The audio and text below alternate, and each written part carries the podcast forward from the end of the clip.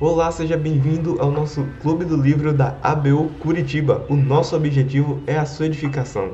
Quem vai apresentar o nosso Clube do Livro é nosso amigo Lucas Schurard. Estamos estudando Cristianismo Puro e Simples, um livro muito lindo de C.S. Lewis. Espero que você goste. Senhor, muito obrigado, Pai, pela por estarmos juntos, podendo estudar esse livro tão legal que tão formoso que muita gente falou pra gente. É, eu peço que o Senhor nos ajude dando a ideia certa na hora certa, é, nos mostrando detalhes e é, ajudando o Lucas para que ele passe o, a ideia do, do, livro da melhor maneira possível. Agradecendo mais uma vez por estarmos juntos e poder ler esse livro tão legal. Muito obrigado em nome de Jesus. Amém. Amém. É, então, o livro que eu estou usando para fazer esse estudo, né, essas conversas a versão do, da Thomas Nelson, né, essa edição especial, tem aquela capa ali que está na, na Oxford, e onde ele se destacou como estudioso de inglês, dos clássicos e da filosofia. É, o Lewis, ele lutou na Primeira Guerra Mundial, né, ele participou como um soldado, e, e em parte como resultado da carnificina, né, que testemunhou, né, dos horrores ali da guerra, ele se tornou ateu durante a maior parte dos seus anos 20, né, seus 20 e poucos anos. E por mais de 30 anos, o Luiz, ele, né, algum tempo depois ele se tornou professor ali, né, e durante esse tempo ele converteu, é, se converteu na igreja anglicana e tornou-se um defensor articulado dos valores cristãos, né. É uma coisa legal da vida do é que ele tira um pouco daquele, daquele mito, né, de que todo mundo que vai para a universidade acaba perdendo a fé, que é um local, é, como é que fala, é, que prejudica, né, quem tem fé, que o pessoal que vai lá se perde, né, e na verdade o, o Luiz, ele, ele como professor universitário, né, que era ateu, participou na guerra, viu um monte de horror lá, para ter sentimentos contra Deus, ele se converteu, né? Se tornou cristão. Meio que quebrando um pouco o conhecimento. E o Homer de luz pelo cristianismo, né? assim como o seu vasto conhecimento de mitologia, de linguística, é, o inspirou a escrever o, o, seu livro mais famoso, Ser o Guarda-Roupa, que foi o primeiro volume do, das Crônicas de Narnia, em 1919. Ao longo da sua vida, ele escreveu poesias, ensaios, literatura, autobiografia, fantasia, ficção científica e obras de não ficção de crítica acadêmica, né? filosofia e também apologética cristã. É, e um, um, pouco do contexto histórico né, de como foi escrito esse livro, né, o Cristianismo por Simples, é, ele é um livro que foi baseado em uma série de transmissões de rádio feitas é, entre 42 e 44, né, e foi publicado como livro em 52 essas transmissões o Luiz fez justamente para dar um pouco de entretenimento, um pouco de alívio às pessoas que estavam ali já durante a Segunda Guerra. E também porque, é, como ele fala em outros livros, né, guerra ruim, né, que tem várias mortes, muito sofrimento, mas que também as pessoas buscam mais a Deus, né, que elas pensam mais em coisas é, mais elevadas, né, no sentido da vida, né, por que, que eu estou participando dessa guerra, né, se vale a pena eu ir como um soldado e participar da guerra, né, e arriscar minha vida, né, e essas questões acabam levando as, as pessoas a Deus. Né, a participação dele na, nas rádios era justamente apresentar o cristianismo de uma forma simples, né, e que as pessoas pudessem entender, né, e acessível a, a todas as pessoas que estiverem escutando a, essas rádios as transmissões da rádio, né? E que depois, esses discursos que ele fez ali nas rádios, né, ele acabou publicando, escrevendo, né? É, e nesse contexto em que ele escreveu, além tá sendo a Segunda Guerra, é, além de estar acontecendo a Segunda Guerra Mundial, é, teve aquela notória tentativa da Alemanha de exterminar os judeus as minorias, né, que assassinado de 6 milhões de pessoas. O Luiz também alude alguns marcos importantes da história intelectual ocidental, né, que aconteceram mais ou menos naquela época, né, totalmente a teoria da Revolução de Darwin, né, que revolucionou, revolucionou, a ciência e a filosofia ao retratar a história do mundo como um processo constante e volátil no qual todas as criaturas, incluindo as espécies humanas, são gradualmente mudando. E algumas outras coisas que ele vai citando ao longo do livro, né, e também dos outros livros que ele escreveu. Que apesar de ser muito atual, né, o livro Cristianismo Simples, ele foi lá na década de 40, 50, né, muitos anos atrás. Outros livros que são relacionados, né, tiveram na escrita do Cristianismo Simples, né, é, o livro ele se inspira em muitas obras de arquitetura e filosofia cristãs famosas. Né, dois dos mais notáveis são o longo poema de John Milton, né, o Paraíso Perdido, é de 1667, né, e A Consolação da Filosofia, né, do filósofo Boécio, que foi escrito no século VI depois de Cristo. É, o Milton ele conta a história da queda do homem, em parte a partir da perspectiva de Satanás. Inclusive, isso aqui deu uma certa polêmica, que pode dizer que o Milton fazia um, uma glorificação a Satanás de forma disfarçada, né? e para evitar esse tipo de polêmica, o, o, geralmente nos prefácios já, já deixa bem definido né, qual é o né, que Satanás é do mal e coisas assim. E o retrato de Milton de Satanás é caído, é um ser que corrompeu o bem para o mal. Tem um, uma grande influência na composição do livro do Lula, particularmente na primeira parte, né, no livro. Né, o, cristianismo, ele é dividido em quatro tipos, né? E tem alguns temas né, os livros que influenciaram a, a escrita do cristianismo. Então, é, esse é, poema épico do Milton, ele é que temas maiores que englobam vários capítulos. Né? Então, o primeiro livro, é, que fala da lei, né, da, da humana, é, vai ter uma grande influência do, dessa obra do Milton, né, desse poema. E o falecido filósofo clássico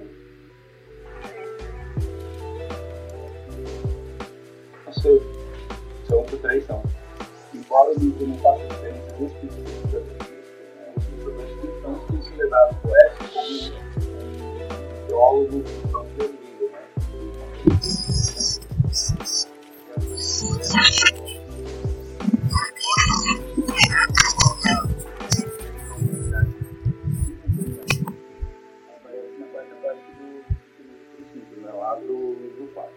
e aparece muitos outros livros de luz. Por exemplo, o outro clube do livro que a gente estava fazendo das cartas, é, é, o Boécio foi citado, inclusive, diretamente em cidades, né, três ou quatro. Né, que são ideias que o, Luiz aborda. Né? Tem alguns créditos desses que eu vou aqui, né? É, a Amizade Perfeita, né? As Crônicas de Narnia, uma série de fantasias século. O seu único verdadeiro rival para contigo seria o Senhor dos Anéis, de J.R.R. Tolkien. Né? Surpreendentemente, o Luiz e o Tolkien foram bons amigos por mim. Não é difícil ver porquê, né? Ambos eram cristãos, né? O, o Luiz, ele é anglicano, né? E o Tolkien, eu acho que é católico, né? Ambos ensinaram em Oxford, falando sobre o livro, né? Fazendo uma introdução sobre o cristianismo por simples. É, eu abordei algum, algumas curiosidades, algumas questões da corrida da biografia do Luiz, algumas influências na escrita do cristianismo por simples, e agora estou dando algumas curiosidades aqui. É, e, e, o Luiz, ele era amigo do Tolkien, né? Eles eram cristãos, é, ensinaram literatura, né? Ambos eram professores universitários em Oxford por décadas, né? Os dois lutaram na Primeira Guerra Mundial, ambos tiveram seus livros transformados em filmes de grande sucesso, né? Décadas após sua morte, né? Tanto O Senhor dos Anéis como Crônicas de Narnia. Né? E um dia triste na história, né? De que no dia em que C.S. Lewis morreu, a sua morte não atraiu quase nenhuma atenção, então, justamente porque naquele dia uma figura ainda mais famosa, John Kennedy, né, o presidente dos Estados Unidos, foi assassinado durante uma visita a Dallas, em Texas. Né, então acho que a morte do Kennedy meio que deixou a morte do de lado, né? Tudo que o Luiz já era bem famoso na época, né, que ele morreu. Ele tinha 63 anos, eu acho, alguma coisa assim. E famosos fãs, né? As todos os tempos e inspiraram alguns outros clássicos da literatura infantil. Entre os fãs de Lewis está J.K. Rowling, é, ah, não sei pronunciar o nome da, da autoria, autor dos livros do Harry Potter, né, o Philip Pullman, autor da trilogia Fronteiras do Universo. Eu coloquei os nomes do, do dos livros aqui né, entre parênteses, né, já, já para vocês verem que His Dark Materials foi traduzido para Fronteiras do Universo, né, uma coisa bem diferente. Se vocês quiserem procurar, daí já tem os dois aqui, tanto o título original quanto o, o título aqui no Brasil. E Lemon Kinsey, o autor de Desventuras em Série. O Pullman, que era um ateu, afirma desprezar as ideias cristãs de Lewis, mas em respeito sem limites pelas crônicas de Narnia, né? Então, mesmo ele desprezando as ideias cristãs, né, o lado cristão do Lewis, ele, ele fazia muitos elogios né, pela qualidade da, da escrita, né, a forma que é, os, os, personagens eram construídos, enfim. Tem algumas curiosidades legais que eu trouxe aqui. Então acho que agora a gente pode partir ali pro prefácio do livro mesmo. É... Ah, se alguém quiser comentar alguma coisa, é, fiquem à vontade, tá? É, é, vocês podem me interromper. Daqui a pouco a gente vai começar a falar sobre o prefácio. Eu vou fazer algumas perguntas para que vocês participem um pouco, né? a gente converse um pouco. Vocês opinem também. É... Posso só fazer uma observação, Lucas? Pode. Uhum. O, sobre, a amizade né, de, de Lewis e Tolkien. É, de fato, é uma amizade conhecida, que virou livro também. Tem uma pessoa que trabalha com da biografia dessa amizade, que é, acho que se chama Colin Reis. Tem um livro famoso que se chama O Dom da Amizade. Também foi publicado recentemente pela Thomas Nelson é um livro assim de, de, de fôlego sobre a amizade do Lewis e do Tolkien. Outra curiosidade interessante nesse sentido é que o Tolkien é católico e foi o próprio Tolkien quem evangelizou o Lewis. O Lewis já era acadêmico, um pouco afastado, já não, não cria é, é, no cristianismo.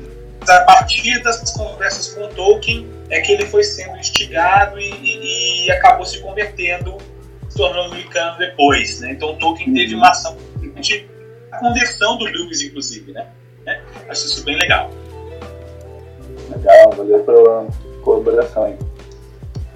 É, uma coisa também, quando você falou de amizade, aí eu achei muito legal, porque eu também esse dia tava olhando, né, sobre. É, parece que eles tinham quatro amigos, que agora eu não vou lembrar o nome, que era Lewis, Tolkien e mais duas pessoas que eles também andavam em. acho que é Oxford, né? E eles também eram escritores e é, os quatro andavam muito juntos e eles trocavam ideias sobre os seus livros e como iam escrever e um dizia, ah não, não sei, é, eu acho que foi escrito de tal mau jeito tal coisa. Aí o outro ia lá e discutindo sobre. E eu achei muito legal que no livro falava, né? Você vê o poder da. de, de, de uma amizade, o que é que uma amizade faz, o que é que. como pode. É, acho que é edificar, né? Como bons amigos que, que jogam pra cima. E ah, é, falando que se não fosse Lewis, talvez Tolkien nunca tivesse lançado é, Senhor dos Anéis. Porque ele sempre achava que tava ficando ruim, tava ficando. É, não tava ficando bom e seu perfeccionismo, perfeccionismo não. Sabe? Uhum. É, inclusive, se não me engano, o Luiz ele teve escritos do Senhor dos Anéis antes de, de ele ser publicado por Tolkien. Sim. E aí eles davam opiniões, né, falavam sobre a construção do, do mundo fantasioso ali e tal. É bem legal. Que acho que na Inglaterra tinha muito essa coisa, essa cultura de fazer esses clubes literários, né? Que os amigos encontravam numa tarde para ficar discutindo, falando sobre alguns assuntos sobre o que eles estavam escrevendo outras coisas, né? Acho bem, bem legal mesmo. Tem um livro, é, um filme que retrata isso. Eu vou pegar aqui o nome do filme e depois eu passo pra vocês. Acho que tem até no Netflix. Ah, aquele novo lá? Acho que é Tolkien o nome. Isso, esse mesmo. Esse A mesmo. gente tem ah, Netflix, mas é, mas é, é muito bom, é muito bom. O Kim, o Kim, ele fala isso no filme. É Tolkien. É, Esse mesmo. Então, beleza. É, e agora que a gente já falou um pouco, pode então partir pro prefácio. É, eu estou fazendo um documentozinho igual tem algumas anotações aqui, né, um disclaimer para vocês foi. E daí ele inclusive tem uns linkzinhos para vocês navegarem pelo documento. Você pode simplesmente. Eu coloquei as datas também do, quando a gente vai conversar sobre os próximos capítulos, né? A gente tinha combinado de fazer um por semana, né? Toda sexta-feira. Aqui batendo ponto. Parabéns. Um pouco, um- alguns resuminhos, né? al- Algumas coisinhas para que vocês possam acompanhar a gente. Tá? Então, quem não leu não precisa ficar tão, tão nervoso por não ter lido e tudo mais. Vai poder participar com a gente tranquilamente. Então, ali no começo do prefácio, né? O, o, o que ele vai falar aqui no livro foi transmitido originalmente é, pelas rádios, né?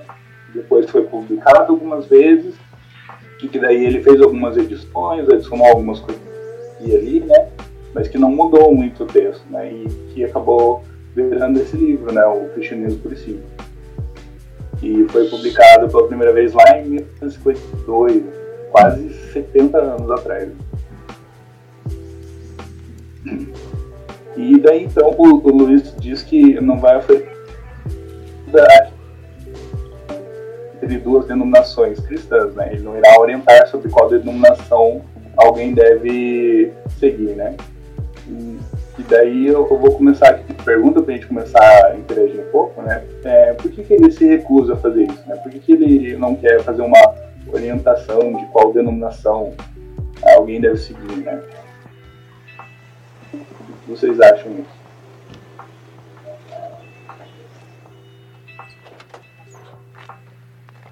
Posso falar? Pode, fica à vontade. É, como eu falei também no começo, eu não li muita coisa ainda, mas eu acho que ele faz um tempo. É, eu vi, me chamou muita atenção na época, é, que ele comentou justamente que a gente ficar tentando discutir questões é, teológicas mais profundas, assim, com quem não é de fora, com quem é de fora da igreja, né? É, não faz muito sentido quando você está tentando atrair as pessoas, né? evangelizá-las de alguma forma. Acho que para mim isso que eu acho que ele não entra nas questões de diferenças e, e grandes cismas né, da, a- da reforma protestante para justamente é, conseguir tocar em pontos que são essenciais da fé que vão ser úteis na evangelização e na atração de pessoas para dentro da igreja. E, e também porque no outro livro a gente estava falando, tipo, é, a gente tem que aprender a. Como é? Deixa eu tentar lembrar direito aqui. A discordar nas coisas essenciais, é, aprender a. e aprender a relevar as coisas mais simples. Porque tem coisas que, tipo, ah, arminiano ou é, calvinista, né? Se eu não me engano. Num, numa hora dessa, tipo, é, eu vou ter ótimas argumentações de um lado, Lucas vai ter ótimas argumentações de outro lado. Mas esse não é o, o foco do livro, né? Tanto que ele fala que é puro e simples, né? É exatamente isso, né? É dar uma ideia um pouco mais simplificada, né, do, da fé, né, do cristianismo. E daí eu até coloquei um... Ah, pode falar? A outra questão também é que ele fala que ele não é um teólogo, né? Que ele é um, que ele é um leigo.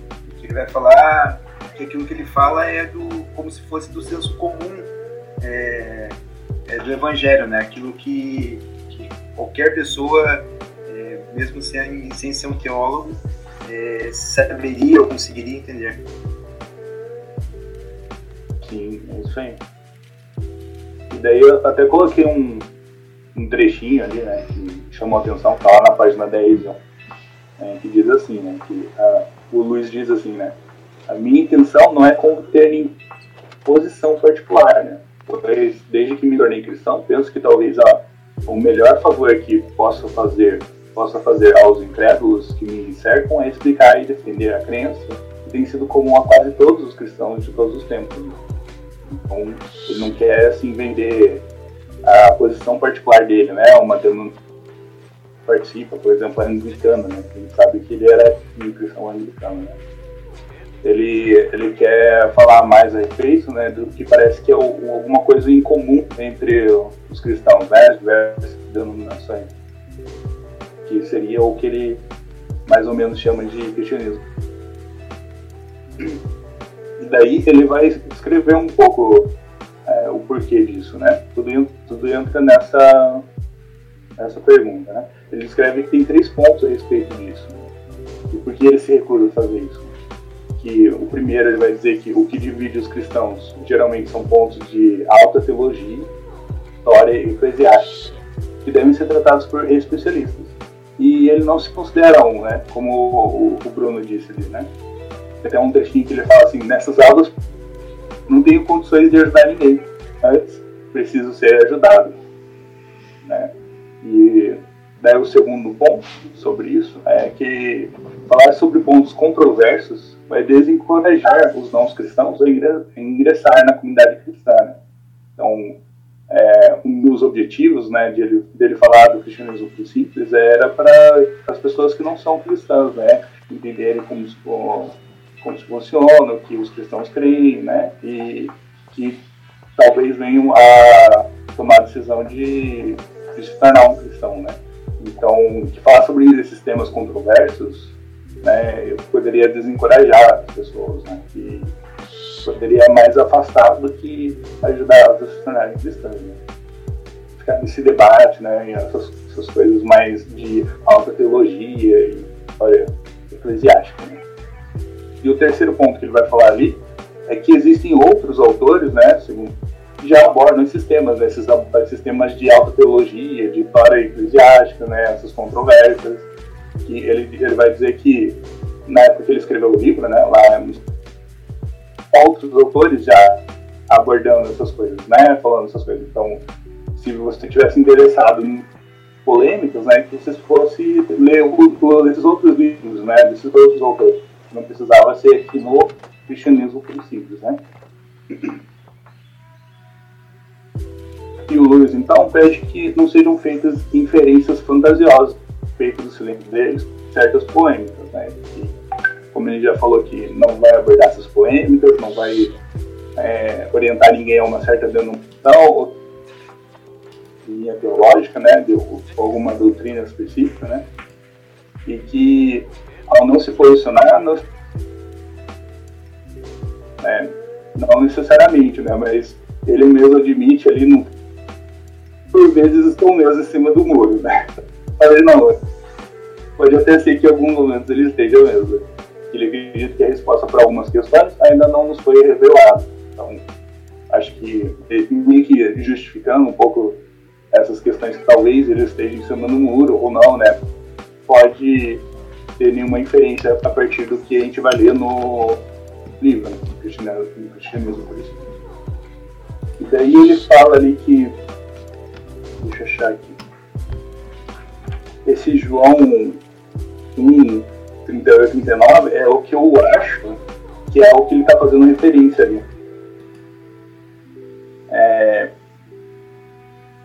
é que há, há outras para as quais não poderíamos resposta. Né? Se elas fizessem, mesmo em, em um mundo melhor, poderia receber uma resposta, até onde eu sei, como aquela recebida por um inquiridor bem superior a mim. Né? O que lhe importa quanto a você, siga-me. Né? E aqui nesse trecho da Bíblia, o Jesus ele está passando andando e tem alguns discípulos, acho que é do João Batista, e o, o Jesus fala para eles, né, o que lhe importa, né, o que vocês querem, dependendo da tradução. E depois ele fala para para esses discípulos seguirem a Jesus. Né? Então, até Jesus estava meio que nessa nessa vibe, assim, de ao invés de discutir questões polêmicas, né, de ver o que, que eles realmente iam pensando, fazendo ali, é, ele primeiro vai chamar para seguir Jesus, né, para que eles primeiro se tornem cristãos, né, seguidores, discípulos, e depois, talvez, quem sabe, responder as perguntas mais polêmicas, não sei, né. É eu acho que a referência a esses versículos aqui. Por isso que eu até deixei um, um ponto de interrogação. É, para as questões das quais ele tem opinião formada, ainda assim vai se manter em silêncio, né? É, justamente para aquela questão que ele fala aqui, né, de que ele não quer converter ninguém à posição dele em particular, né? Então, mesmo que ele venha a ter uma posição formada a respeito de uma polêmica, alguma, ele não vai abordar isso no livro, né? Ele não vai falar sobre isso. E, e, e daí, então, né? Nos é explicado porque não veremos Luiz falar sobre a Maria, né? Além do fato de ela ser a, a mãe de Cristo, né? Não é falado nada, ele não vai abordar a, a questão da, da visão dos católicos, né? De que a Maria é mais do que um ser humano, algum. E qual que é essa explicação que, ela, que ele dá ali? Essa explicação está na página 12. Né? Ali no segundo capítulo da página 12, ele vai falar um pouco sobre por que, que ele não vai abordar né, esse tema da Virgem Maria.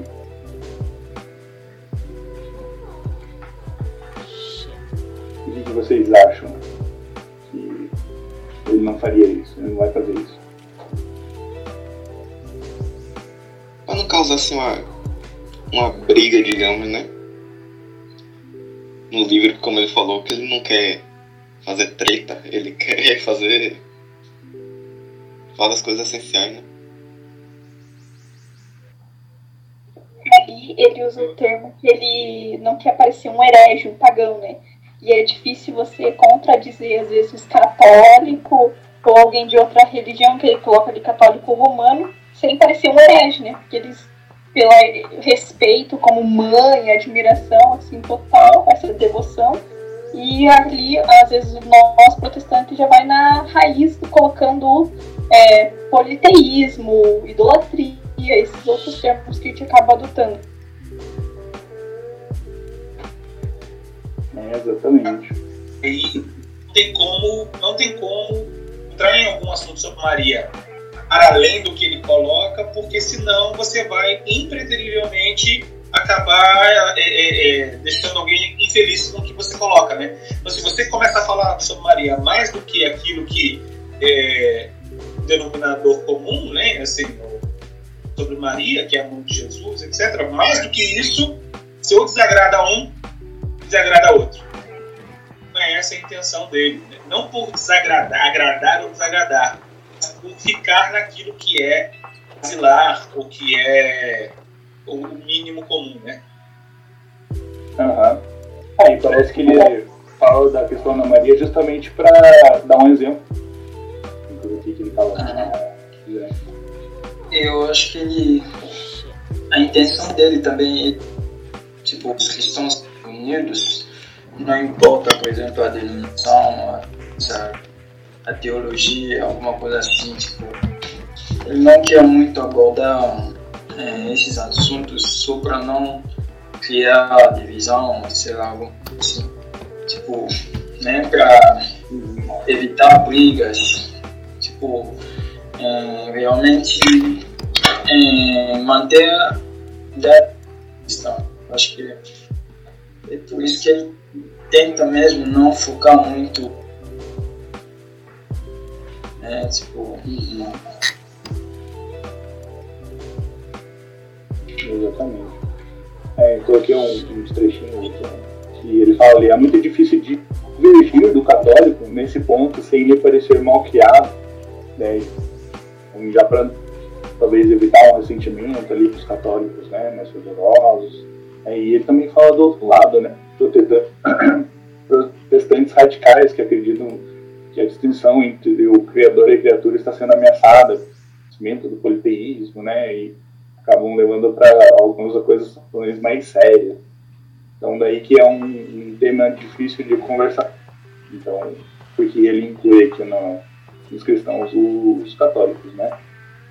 Então, já para evitar esse tipo de discussão, né, e para evitar aquele, aqueles pontos negativos que ele abordou agora ali para cima, né, ele já disse que não vai falar muito sobre a, Maria. E se há um tema que poderia arruinar um livro cristianismo puro e simples, é esse, né? Justamente um tema que poderia causar vários problemas, ali, discussões e ressentimentos. E o Luiz ele deixa claro que não podemos tirar conclusões sobre o silêncio diz respeito a temas polêmicos, nem mesmo se ele os, nem mesmo se ele os considera importantes, ou ao contrário, sem importância. Né? Que a gente não pode dizer, ah, só porque o Luiz não está falando sobre Maria, é coisas né? A gente não pode ter essa inferência a partir de, desse silêncio do Luiz, né? A respeito da Maria. E também a gente não pode dizer, ah, é porque ele considera importante, então. Né? Não, a gente não pode dizer nem que, nem que ele considera essas questões polêmicas importantes ou sem importância. Peraí. É, beleza. Aí, onde foi aqui? Aí, para evitar, então, né, de apresentar o cristianismo como qualquer coisa, é, para evitar de apresentar como cristianismo o comum, qualquer coisa que fosse peculiar, né? O Luiz Rinaldo, que são dois, né? E o nome desse livro dois é No que acreditam os cristãos. É, para quatro clérigos, né? Um anglicano, um católico romano, um metodista e outro presbiteriano, né? para receber um feedback, uma opinião deles a respeito do, desse livro, né? Desse manuscrito que ele enviou, justamente para saber se ele não está sendo muito peculiar, né? Se ele não está fugindo que ele quer encontrar ali um que ele considera pessoalmente né, como cristianismo comum, né, entre essas diversas denominações, né. E daí ele diz ali, né, que é, salvo alguns poucos detalhes, né, todos eles concordaram. E os outros livros é, não são, não foram submetidos a tal veto, né, ele não, foi, ele não fez isso com os outros três livros, né, o 1, o 3 e o 4. Até pensei em colocar uma pergunta aqui sobre isso, só que como a gente não leu esse. É difícil responder, né? Acho que é difícil dar uma opinião a respeito. E daí eu coloquei um trechinho aqui também, né, lá na página 14. É, que embora possam suscitar diferentes opiniões entre os cristãos, é, são somente divergências iguais e entre escolas de pensamento, não entre denominações. Né? É a justificação que o Luiz dá para que é, pelo fato de ele não ter mandado os outros, livros, outros livros né, para esses clérigos né, opinarem. Né, é justamente uma coisa assim, mais pessoal, né? E que no, nesse livro 2 vai constituir essas ideias mais, é, dizer assim, basilares, né? E que é mais comum entre os cristãos ali, o que é comum ao cristianismo. É, Luiz diz que ao omitir os pontos divergentes, né, tirando essas controvérsias e, e divergência ali entre as várias denominações. Né? E ele diz que mesmo assim a gente não fica com algo que é vago e minguado, né? que é, esses pontos divergentes vão tirar tanto que não vai dar nem para considerar cristão o que sobrar. Né?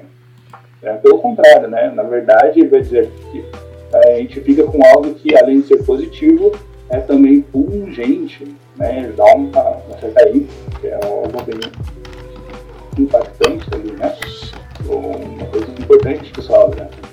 E por que vocês acham que ele disse isso, né? Por que, por que ele acharia isso? Que o, ao tirar os pontos divergentes, a gente ficaria com uma tão é, positiva, né? Algo pungente.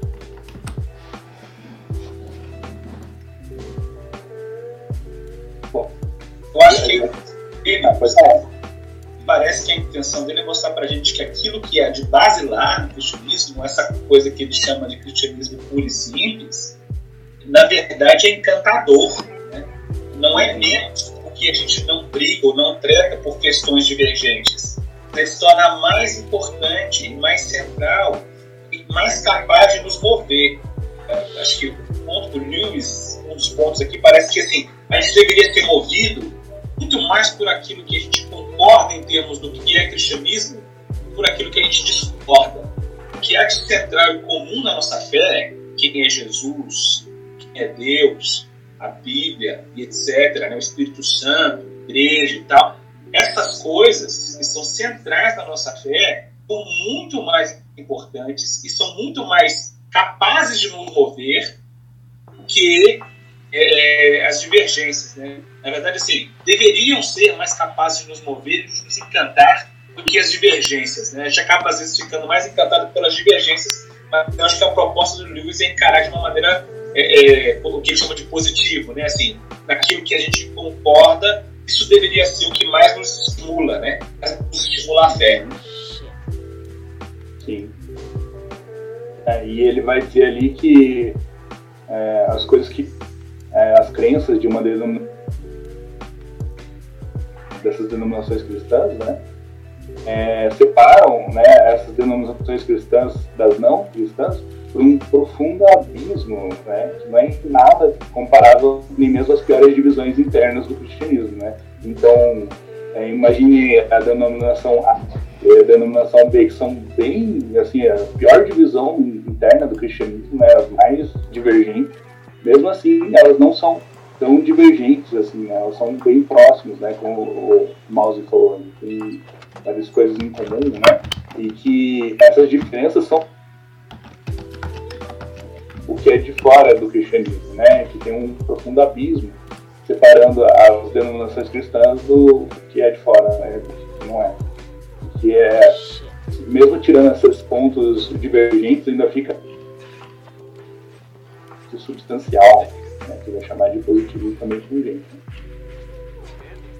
E, e daí, depois dessas, dessas explicações, né, falou, o que é então o cristianismo puro e simples, né, que ele está descrevendo Acho que a gente falou um pouco, né? Mas se alguém quiser fazer mais algum comentário. Ou acrescentar alguma coisa. É só dizer que eu acho legal essa imagem que ele coloca do EDC, o máximo divisor comum. Né? Ele usa essa linguagem da matemática como uma metáfora aqui. Né? O máximo divisor comum, ou seja, o denominador comum maior que existe, ele é, ele é importante ele é positivo. Eu acho que é isso, esse máximo denominador comum, esse máximo divisor comum, o, o que ele chama, acaba chamando de por simples, né? Sim. É, que é o máximo de coisas que, é, que tem em comum em todo mundo, né? Ordem, que é alguma coisa bem significativa, né? Que a gente pode seguir, todo mundo pode, pode usar. É uma ideia parecida com as da pedra, é, um pouco parecido né, tem algumas coisas em, em comum.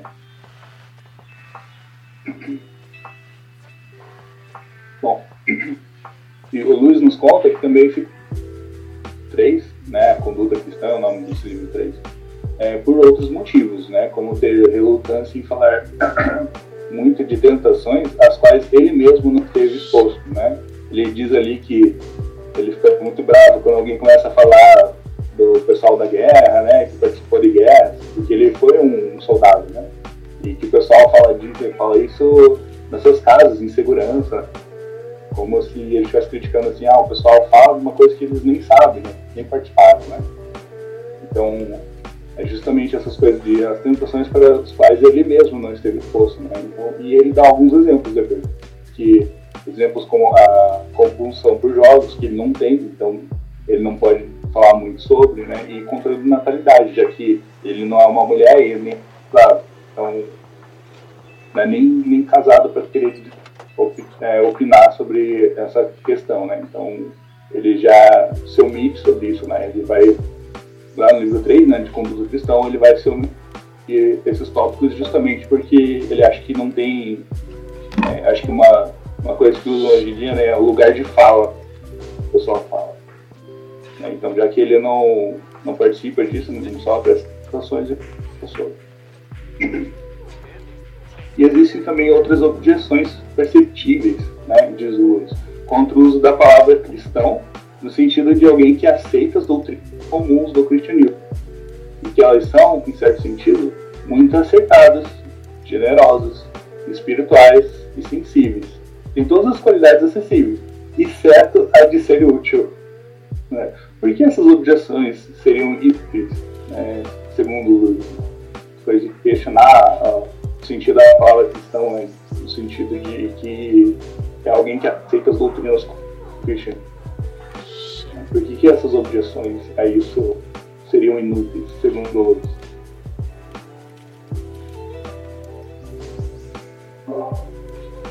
Não sei, Lucas, mas eu acho que, assim, olhando assim, eu tô sendo bem é, objetivo, tá? Porque eu tô lendo, eu tô lendo o livro junto, tá? Não li, não, não li a.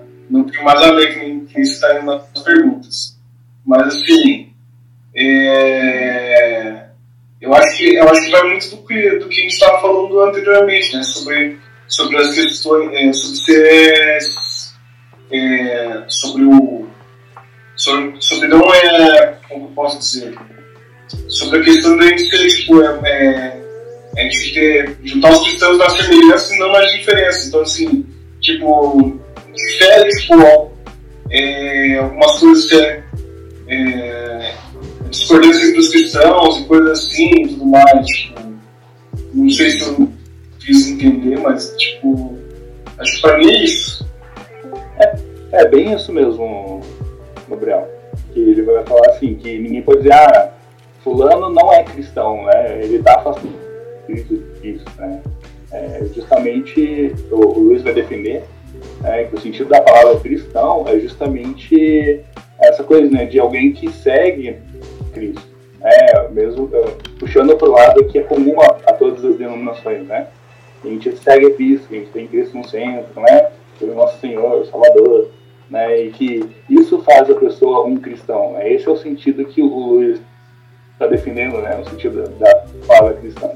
Você não pode dizer, ah, o fulano é menos cristão que eu. Né? Você pode até dizer, ele vai dizer ali, né? Que uh, o fulano é um mau cristão. É, mas não pode dizer que ele não é um cristão. Né? Daí você tiraria o sentido da palavra e a palavra se tornaria inútil. Né? Ela perderia a utilidade justamente puxando para essa questão do, do que é comum a todo mundo, né? E tem um trechinho que também que ele fala assim, né? Não cabe a nós, né? Estou falando dos cristãos, né? Dizer quem, no sentido mais profundo do termo, está mais próximo do Espírito de Cristo. E também não conseguimos olhar dentro do coração das pessoas. Não cabe a nós fazer tal julgamento.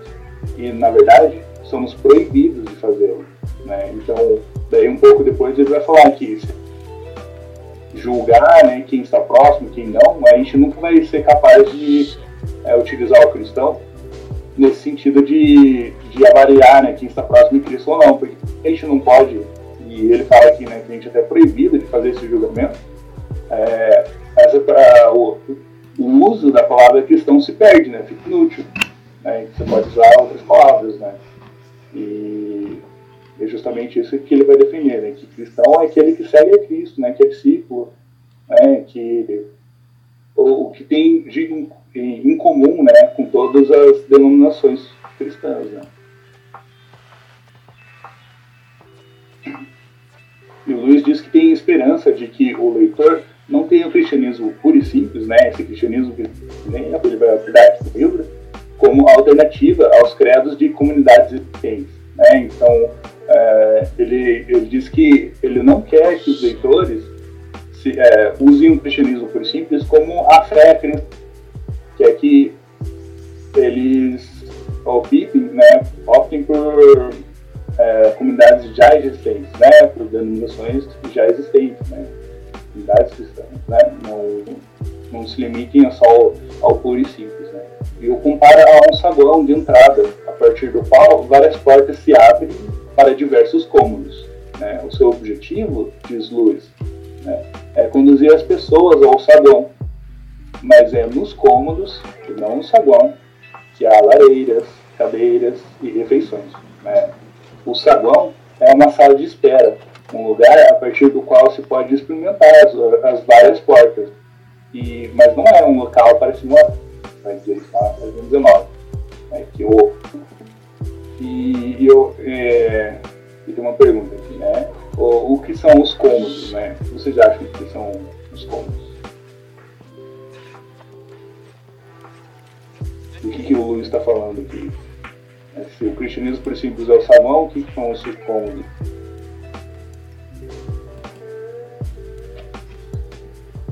Cômodos é, é as peculiaridades de cada, é, não sei se posso dizer de cada denominação, mas aquelas as coisas boas que tem dentro de cada denominação. Por exemplo, os pentecostais é, têm as suas coisas boas, os reformados as dele.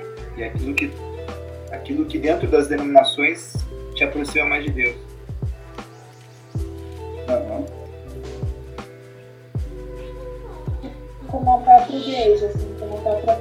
Local. Ele até fala das lareiras, né, cadeiras, essa questão e dessa questão de hospitalidade, convivência. Acho que ele fala dessa comunidade de fé, né, da igreja local.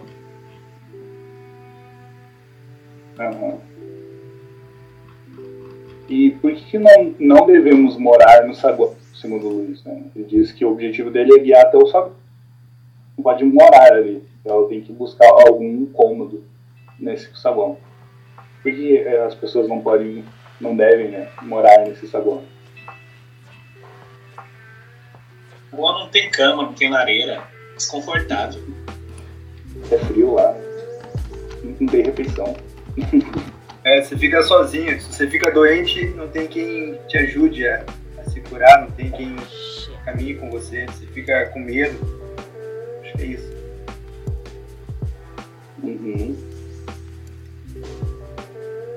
Ele estimula. A ideia dele é levar para o mínimo denominador comum. Depois disso, as pessoas escolhem qual comunidade vão, para qual comunidade vão. Uhum. Além desse, desse denominador comum, né? Meio que criar uma profundidade, né? E ele vai. Opa, pode falar. Eu também acho que essa convivência é, na comunidade local, ela é desafiadora, né? Relacionar com pessoas próximo. Isso também me leva a uma maturidade cristã que só no saguão a gente não teria. Então, essa parte da fé cristã, né, de viver em comunidade também é importante. Aí, por isso, não você não criticar só nesse saguão, assim, só nessa. É, aceitar as ideias principais, mas não viver em comunidade tudo isso. Uhum.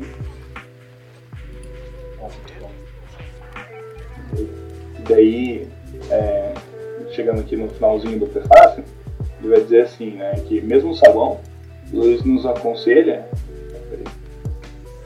nos aconselha a tentar seguir as regras de então é, ele está dizendo aqui para a pessoa que é recém-convertida, né, que entrou no sabão, né, esse cristianismo por simples, né, que ele já, é, enquanto ele vai escolhendo qual ele vai entrar, é, que ele já comece a tentar seguir as regras de toda a casa, né, de todos os cômodos seguem. E que até podemos esperar ali por um tempo, é, mas perseverando em oração para que Deus nos ilumine para encontrarmos o nosso cômodo, né, para que a gente encontre qual quartinho a gente vai entrar. E o Luiz também nos alerta que durante essa busca devemos nos perguntar qual é a porta verdadeira e não qual nos agrada mais pela aparência externa, né? Se tem alguns efeitos, uns enfeitezinhos na porta que chamem a atenção, né? Se aquela porta é a verdadeira, né? Se é aquela que faz sentido. O Luiz estava falando aqui das perguntas, né? Que devem se questionar, né? Que o Luiz encoraja as pessoas a se perguntarem na hora de escolher o cômodo, né? A porta nesse sabão. É, será que essas doutrinas são verdadeiras? São verdadeiras? A santidade aqui? Será que a minha consciência está me movendo nessa direção? Será que a minha relutância em bater nessa porta é por causa do meu orgulho?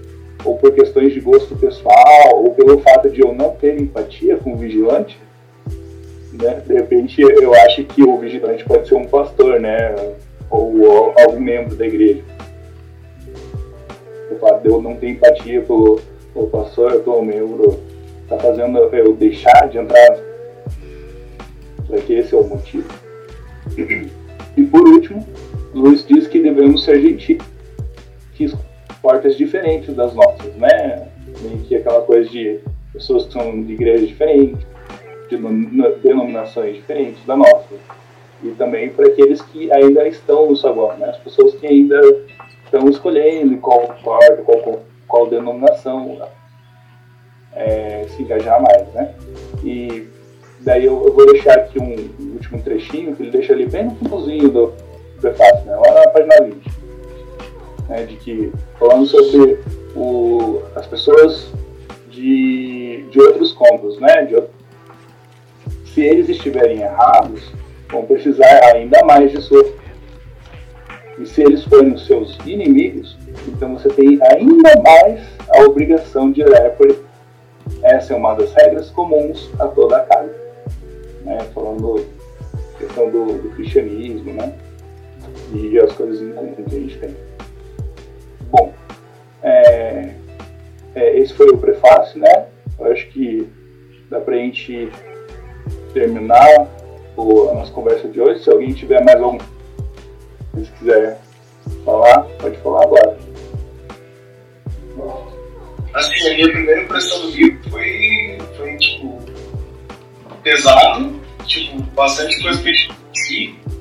Né? Espero que ter essa, essa linha ali, né? essa, essa conversa, assim, tipo, é, nesse sentido assim, né, do, do, livro, assim, é bem legal a parte do prefácio, não tinha, eu realmente não tinha lido ainda. E aí, sim, pô, e, antes de parabéns, né, Pô, muito legal teu, teu resumo, ele deu pra acompanhar legal. É, gostei bastante. Beleza, valeu. Bom, então, é, acho que dá pra gente ir terminando, né? É, então, para a gente terminar esse momento, eu queria pedir que alguém fizesse uma oração para a gente terminar. Então tá bom. Uh, Senhor Deus, muito obrigada por essas pessoas que que estão aqui com a gente para estudar desse livro, Cristianismo no Princípio, do C.S. Lewis que a gente possa, nesses dias, estar tá aprendendo mais do Senhor, aprendendo mais do que é, nos é comum na fé cristã e que com isso a gente possa crescer. Amém. Amém. Amém.